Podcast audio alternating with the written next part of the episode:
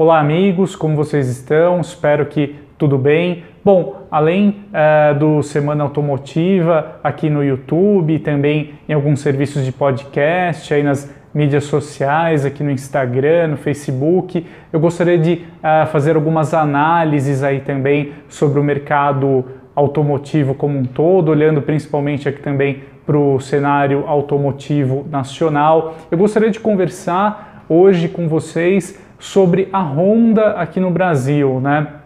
Claro que é uma marca muito importante, conquistou uma excelente reputação aqui no Brasil em modelos como, como o Civic, o Fit também, uh, modelos que podem não ter um volume muito grande uh, de vendas, mas conquistaram aí uma legião de fãs ao redor dos últimos anos, né? De fato, são automóveis aí com muitas qualidades mas eu acho interessante a gente uh, destacar, abordar o futuro aqui da Honda no curto prazo para o mercado brasileiro. Por quê? A gente vai ter uma renovação profunda da gama do jeito que a Honda atua aqui no Brasil. Uh, como eu já antecipei com exclusividade lá no Altu, eu vou colocar você pode conferir lá no nosso site essa matéria. O Honda Civic ele deve ser descontinuado do Brasil aí por volta de 2022, então ele deve sair de linha para abrir espaço para modelos de maior volume da marca aqui no Brasil. Né? É uma notícia importante, muito chocante, né? Uh, aí para muita gente, mas é uma decisão global da Honda. O Civic de fato está saindo de linha em, algum em alguns mercados, como a Turquia, por exemplo. Ele deve permanecer produzido em locais de alto volume, de grande aceitação, como o mercado norte-americano, por exemplo, onde ele é um carro de, uh, que vende muito, principalmente para um público mais jovem. Mas o que vai acontecer na gama Honda aqui no Brasil? Então, a marca ela vai uh, ocupar esse espaço entre os sedãs com a nova geração do City.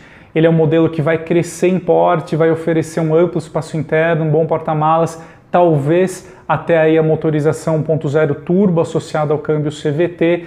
Esse modelo também deve receber uh, mais equipamentos de conforto, segurança, alguns assistentes de condução. Então, ele terá condições de atuar aí entre os sedãs compactos premium, a gente pode dizer assim, e talvez aí também é, chegando próximo aí do segmento de médio porte, né? Mas certamente a Honda vai ter um volume de produção bem maior, né? Acompanhando o City Sedan, que a gente já está acostumado, pela primeira vez aqui no Brasil a gente vai ter o City na sua geração mais recente na configuração hatchback. Esse modelo deve substituir o Fit e posicionar a Honda de uma maneira mais competitiva no segmento de hatches compactos. Né? Então a gente está falando aí do Polo, por exemplo, do Onix, do Fiat Argo. É, claro que os donos de Fiat podem se mostrar um pouquinho reticentes com essa decisão, né? afinal o Fit é um carro que é fácil você encontrar aí gente que está no seu terceiro, quarto Fit, mas pensando nesse, nesse tipo de consumidor, o City Hatchback ele vai preservar muitas soluções que ajudaram o Fit a se tornar um modelo de muito sucesso, como o sistema de rebatimento dos bancos eh, traseiros, né? então aquele sistema Ultra, né, que confere um interior, um habitáculo muito versátil ao modelo. O City Hatch vai preservar esse atributo, também vai ter um porta-malas eh, muito bom, considerando o tamanho do carro. O que, pode acontecer com o Fit aqui no Brasil? É, segundo alguns rumores, é provável que a Honda talvez importe a nova geração do Fit na sua configuração Cross Star, que tem um apelo aí mais aventureiro, mas também isso não é certo, não tem nenhum posicionamento oficial da Honda ainda sobre isso.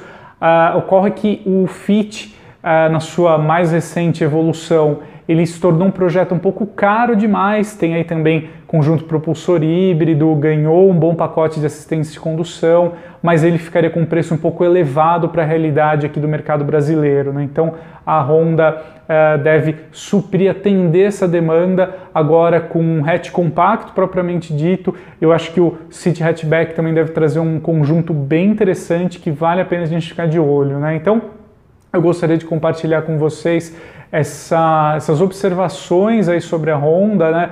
Principalmente, eu acho que o City na sua carroceria três volumes, ele não vai demorar para estrear. O carro já foi flagrado aqui em testes uh, no interior de São Paulo. Talvez ele seja lançado aí ao longo deste ano ou no ano que vem, mas certamente tanto o City Sedan quanto o City Hatchback, eles já estão registrados aqui no Brasil, as novas as respectivas novas gerações. Então eles vão chegar aqui no mercado e vão conferir uh, um nível de competitividade bem interessante para a Honda, né? Vale a pena a gente ficar de olho ainda também que a nova geração do HRV já vai estrear em fevereiro, ela vai ter apresentação mundial aí no mês que vem, talvez ainda demore um pouquinho para chegar aqui uh, no Brasil, mas o modelo vai se tornar mais sofisticado, talvez ele ganhe um porte também um pouco maior. Segundo alguns rumores, isso também não está confirmado, talvez o novo HRV ele se torne mais quase um SUV médio do porte do Toyota Corolla Cross,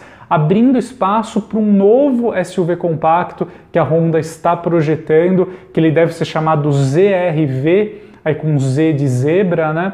É, então é interessante, a gente, a gente vai ter muitas movimentações estratégicas relevantes na Honda aí nos próximos meses, né? Hoje o Honda HRV é o modelo mais vendido da marca aqui no Brasil, então certamente a nova geração vai chegar aqui no mercado brasileiro e logo logo a gente vai saber mais detalhes como ela vai ficar, né?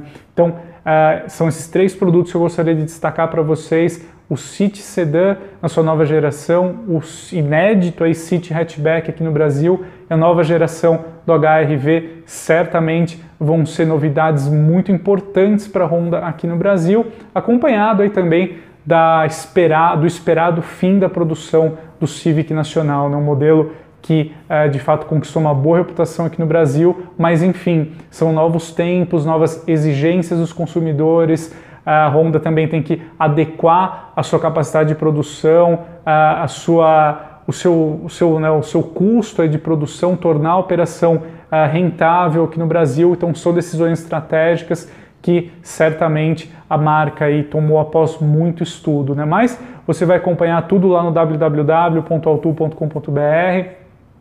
eu vou manter todo mundo informado por lá e também aqui nos vídeos e também nos podcasts aí que a gente vai subir ao longo dos próximos dias. Então é isso aí, pessoal. Agradeço pela atenção. Só queria uh, deixar esse recado que essa análise sobre o que esperar da Honda aí no curto, médio prazo.